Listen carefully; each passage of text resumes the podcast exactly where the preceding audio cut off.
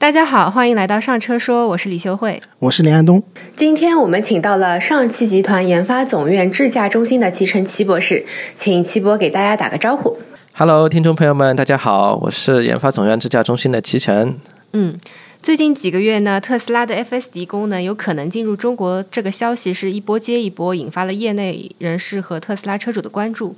尽管官方呢已经否认了这个说法，但是很多的迹象还是显示出特斯拉 FSD 进入中国只是一个时间问题。但就是这样一个很多人期待的功能，好像又存在着不少问题。就像昨天一位特斯拉的前员工上传了一段视频，视频显示特斯拉的自动驾驶功能在运行的时候闯了红灯。他还艾特了马斯克和美国国家公路安全管理局，美国的相关部门呢也注意到了这条视频，并且准备进一步的调查。今天呢，我们就请林安东和齐博一起来聊一聊跟 FSD 有关的那些事儿。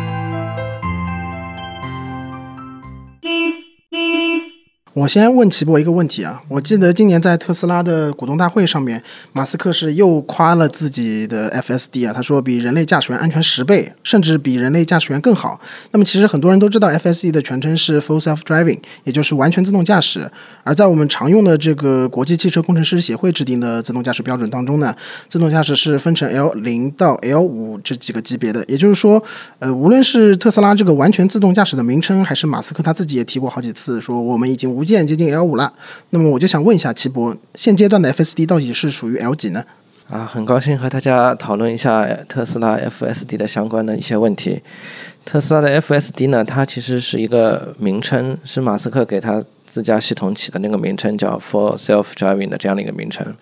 它的硬件里面呢，包括两块自研的芯片，它也叫 FSD。这个名称并不能代表它的这个 SAE 的这个智能驾驶的分级的等级。从它目前现有提供的功能来看呢，它只能属于 L 二加。以上的这样的一个功能，但是没有达到 L 三。根据那个 S A 的这个定义，L 三的区别于 L 三以下的一个主要的一个差别是在于驾驶的一个责任方是在系统还是在于驾驶员。驾驶责任在系统方的，那就是 L 三。比如奔驰的 S 系列在欧洲获取的那个 L 三，就是系统责任在 L 三。特斯拉的那个呢，人类依然要承担驾驶的主要任务、主要主体责任的，那就是 L L 二加加。但是为什么人们通常会有这样的问题呢？原因是跟特斯拉发布的功能有关。在二零一九年的时候，它就发布了一个叫做 NOA 的功能，叫 Navigation on Autopilot。它的这个功能的主要表现形式就是根据导航的一个指引，在高速和高架道路上可以自动超越慢车变道，并且自动的转换匝道，在高速公路之间进行变化。那么这个功能一经发布之后呢，会给人以一种无限接近于 L 三或者智能驾驶的这种感觉。原因就是它虽然是 L 二，但是整个功能过程当中大大减少了驾驶员的接管，驾驶任务可以明显降低，尽管责任方还在驾驶员。所以后续行业中所谓的高阶智能驾驶辅助，基本上指的就是 NOA，只是它的这个可运行的这个范围是在高速或者后续这两年、今年逐步开始拓展到城区的这样的差别。但是无论是在城区还是高速，特斯拉这种 NOA 都是属于 L 三以下、L 二加、L 二加加这样的一个级别。嗯。其实 FSD 离 L 五还有很远的距离，只不过呢，就是它通过这个导航的加持，让整个用户体验变得非常的丝滑，给人带来了无限的想象。齐博，您觉得 FSD 相较于其他厂商的自动驾驶技术，它的优势是在硬件上还是在软件上呢？我觉得相较于其他厂商，无论是硬件还是软件，特斯拉它的这个设计开发理念都是领先于行业一代的。包括一个很明显的一个特征，就是每年的那个特斯拉在 AI Day 上发布的这些技术，都是各家头部智驾厂商追随的一个风向标。然后包括大家非常熟知的2021年的那个 BEV 加全 Transformer，2022 年 Occupancy Network 等等等等，这些技术都是为了支持城市 NOA 功能发布这些必要的一些组成部分。由于它采用了视全视觉的这样的一个方案，其实在视觉感知方面，特斯拉的积累和技术能力其实是远远大于行业其他竞争对手的。那硬件方面呢？它的那个 FSD 的支架芯片，大家都知道它是自研的一个芯片。呃深度学习网络的加速的那个 IP 都是它自有的 IP。在行业中，OEM 能做到这样的厂家几乎是没有。然后大家都是采用第三方，无论是英伟达呀，还是地平线啊等等，都是采用这样第三方的一样这样的一个自家智能芯片。所以它的硬件能力其实也是远远高于其他行业的。那据您了解，哪些厂商跟进的会比较快一些呢？跟进的比较快的，像国内那些头部的那些智驾企业。华为的 ADS 二点零，然后小鹏的那个 G 六，他们其实也在各种发布这种宣传，然后也在跟随。今年其实逐渐也有城市 NOA 的这样的一个。功能在其他厂商进行落地，对吧？那么他们当然了，采用了除了视觉，还加了好多其他的传感器，包括毫米波雷达、激光雷达等其他的辅助设备。所以说，为什么说特斯拉刚才说是领先于行业的原因，就是你就看两个人的武功高低，那个人只用草木就可以为剑了，对吧？然后其他的人用草木可能还不行，还得用一把很锋利的剑。才能耍出同样的这个武功。相较之下，如果武功最终呈现的效果差不多，那当然使用武器比较差的那个那个人的武功自然会高一点。另外，我也补充一点点，就是 FSD 它现在的这个测试版的总行驶里程已经超过了三亿英里，然后现在特斯拉的销量也是越来越好，那么用户测试的规模呢也会越来越大，这样指数级增长的测试数据呢，对于人工智能支撑的自动驾驶技术来说，也是一个非常大的优势。特斯拉一开始也本来是做 L 二的嘛，那么这些数据其实就是它就是支撑它往 L 五迈进的一个很重要的一个因素。那么在这个一步步的进化过程当中呢，和其他厂商不同的地方，又是特斯拉自己的销量好，它能自己为自己挣钱。那其他厂商可能在这方面投入过多的话，它就需要去融资。然后前几天呢，我还在这个嘉宁这边试了一下几辆的这个 Robotaxi，其实体验上来说的话，也是完全 OK 的，就是跟正常司机开车差不太多，但是。就量还是太少了，我感觉可能是不是因为太烧钱了，所以他们也开始缩减规模了。在一些他们设定的站点当中，是十几分钟根本就叫不到车，也没有告诉你大概多久能叫到车，也没有车辆的位置显示。所以可能在 L 四这块的话，很多厂商已经开始败退了。一些公司要么是裁员，要么就是降薪，还有一些就是开始重新开始做 L 二了，就是 L 四不做了。前面齐博也提到，我记得 FSD 使用的是纯视觉方案，也就是说只有摄像头来采集道路的信息，而不用各种雷达。像 Robotaxi 这种完全瞄准自动驾驶的汽车呢，一般都是摄像头、激光雷达还有雷达组合起来的多传感器融合方案。那么特斯拉为什么坚持使用纯视觉方案？这种方案的优势以及弊端在哪里呢？嗯，首先，马斯克曾经说过第一性原理，就是人类驾驶员在进行驾驶任务的时候，主要也是只是依靠视觉，最多加上两个耳朵，然后进行周围感知能力的识别，然后进行驾驶任务的决策，最终进行车辆的操作。那么，根据第一性原理，特斯拉认为，只要人工智能足够的强大，通过纯视觉覆盖周围的场景，也可以模拟出人类驾驶员的行为。所以，他根据第一性原理，一直坚持着用纯视觉这样的方案。而事实上呢，用纯视觉方案的一个很大的好处是，它便于商业化落地。因为它的这个成本相对来说较低，也是较其他方案相比有非常大的成本优势。因为纯视觉依赖的摄像头，它只是一个光学镜头的一个这样的一个模组，然后它的这个传感器是 CMOS 传感器，感光元件嘛，对吧？加上镜片，其实是很成熟的这样的一个传感器，价格也便宜，然后也可以大规模的部署。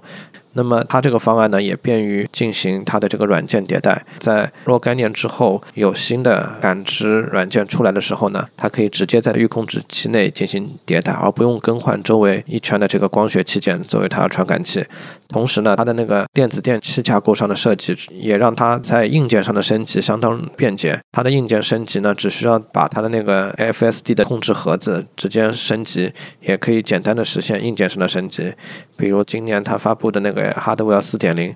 呃，它就可以直接换掉三点零。当然，即使不换的话，利用纯视觉的方案，它的软件也可以在三点零上进行直接的迭代。那其他那个智驾方案感知层面呢，我们会观察到，除了视觉之外，还会多出一些其他的传感器。包括毫米波雷达，甚至为了实现更高级别的这个智能驾驶，会加上激光雷达，这明显会增加系统的成本，对吧？但是不管怎么说，料多了就会给人一种更有底的感觉。对不对？但是它的缺点也很明显，就是它的这些外设，尤其是激光雷达，其实行业的变化还是比较大的。这几年跟前几年的这个技术以及规格，甚至于外观尺寸，从这种机械式的变固态的等等，外观尺寸都会进行非常大的这个变化，导致若干年前的产品的升级、硬件升级也会不太容易。当然了，纯视觉它有它的这个缺点，它的缺点其实也是根据第一性原理，人类视觉的缺点也会被纯视觉的方案所继承。有一些场景其实人类也会误判，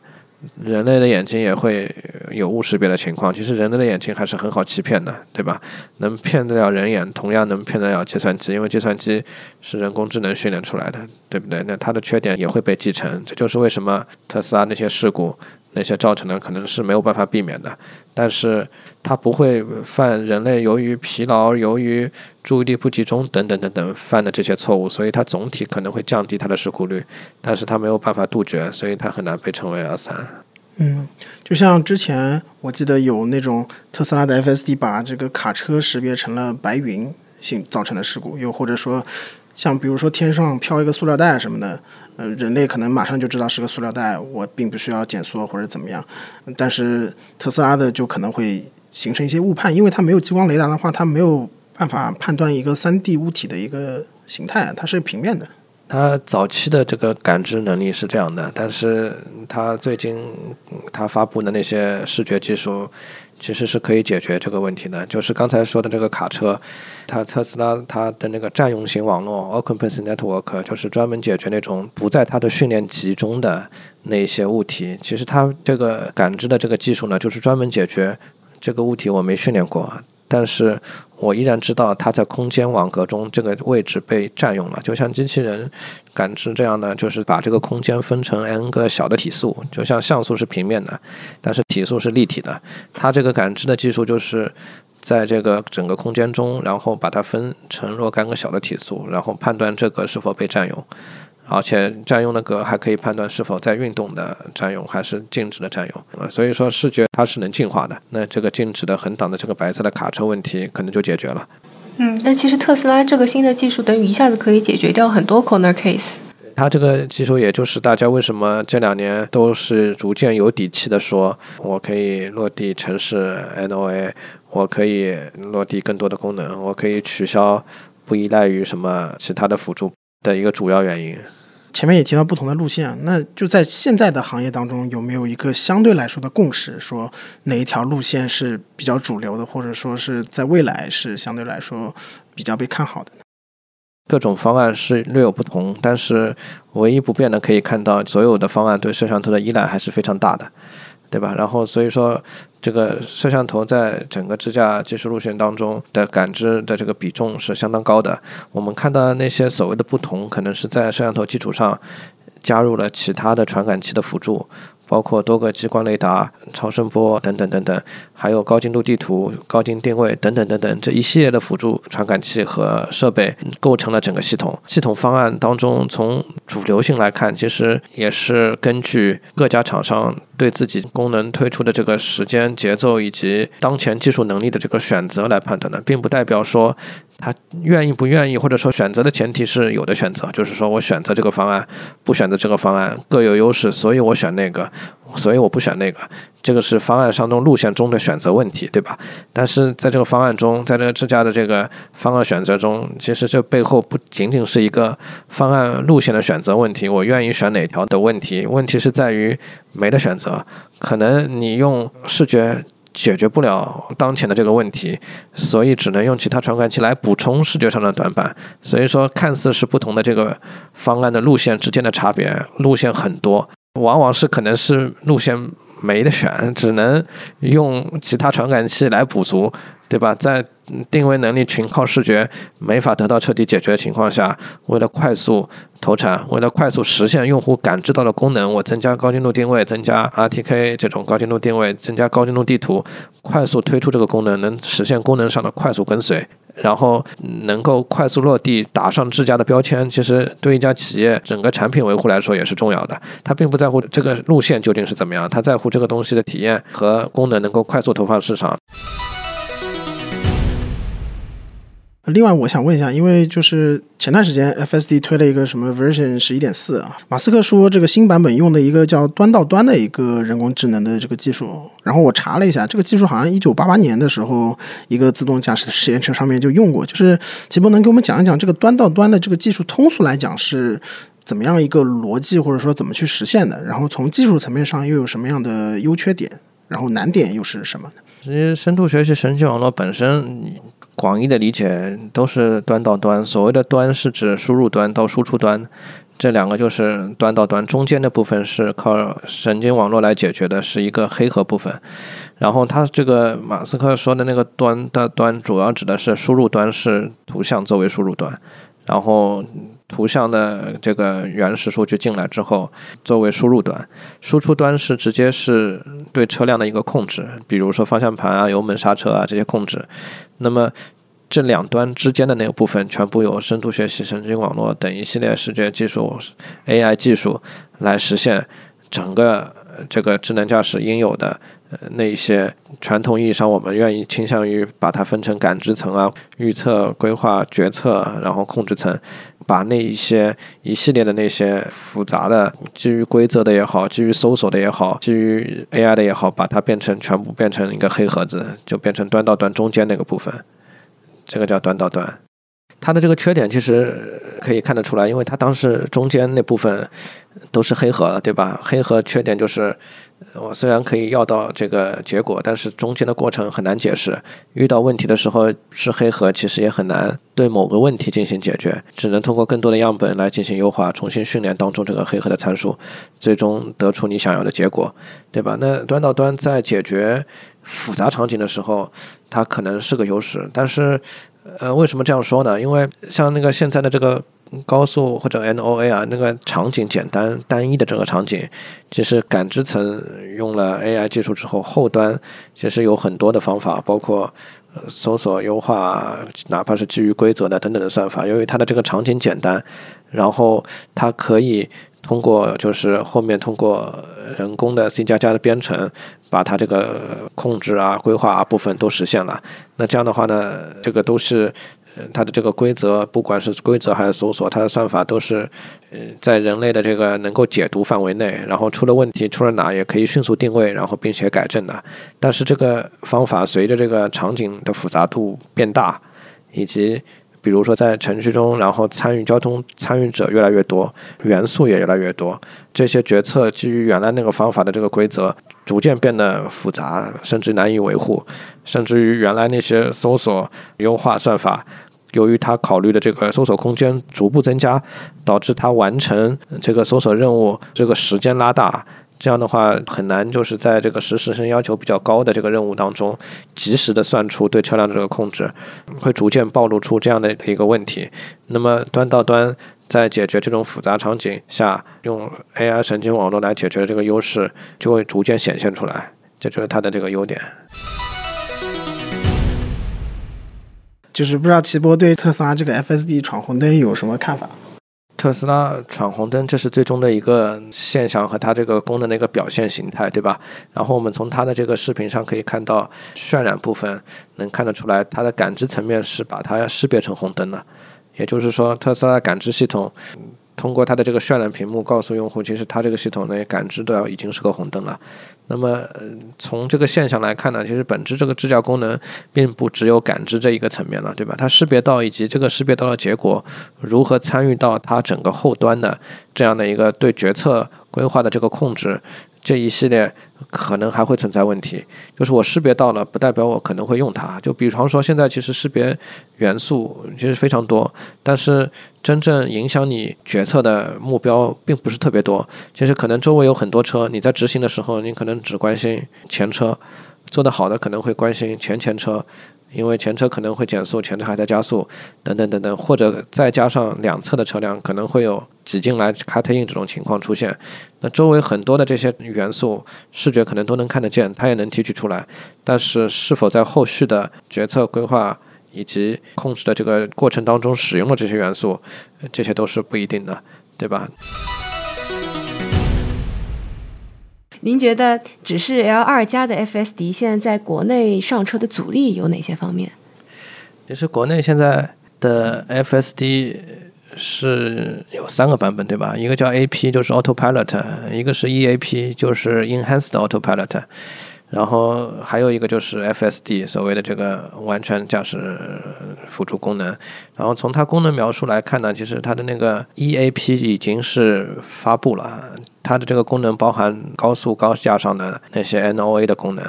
然后之前可能是有买这个包，这个包可能是半价包嘛，EAP，现在只能买一个 FSD 的全价的包。之后暂时只能用 EAP 的功能，就是那个高速上的 NOA。Full SSD 主要包含城市 NOA，它在国内并没有开放，只在全球少数几个国家，北美这种视频可以看到，在美国这种市场上进行了这个投放。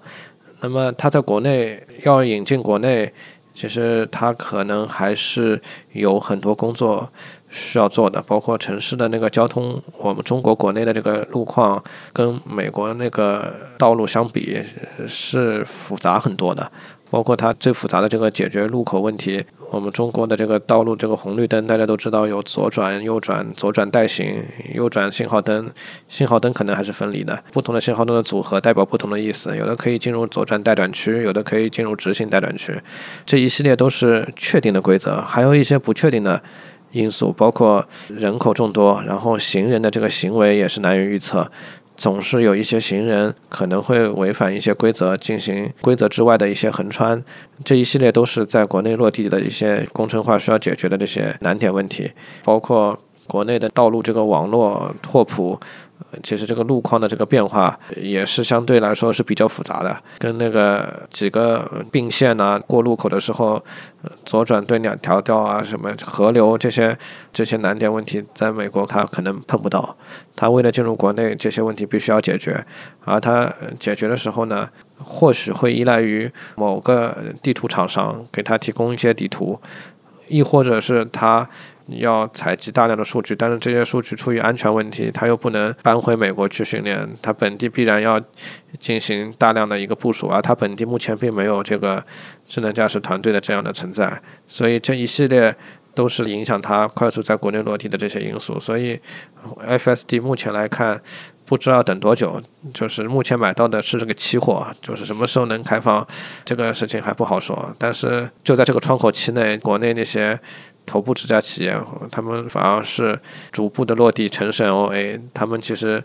借鉴了特斯拉的视觉上的长处，同时又结合了高精度地图。尽管他们说脱图，对不对？它脱图只是脱高精度地图，并不是完全拖地图。即使这样说，但是现在投放的城市都是有高精地图的，对不对？然后用了高精度地图，用了激光雷达等等等等。这一些辅助手段快速的占领市场，然后快速的打上自家的标签，所以这就是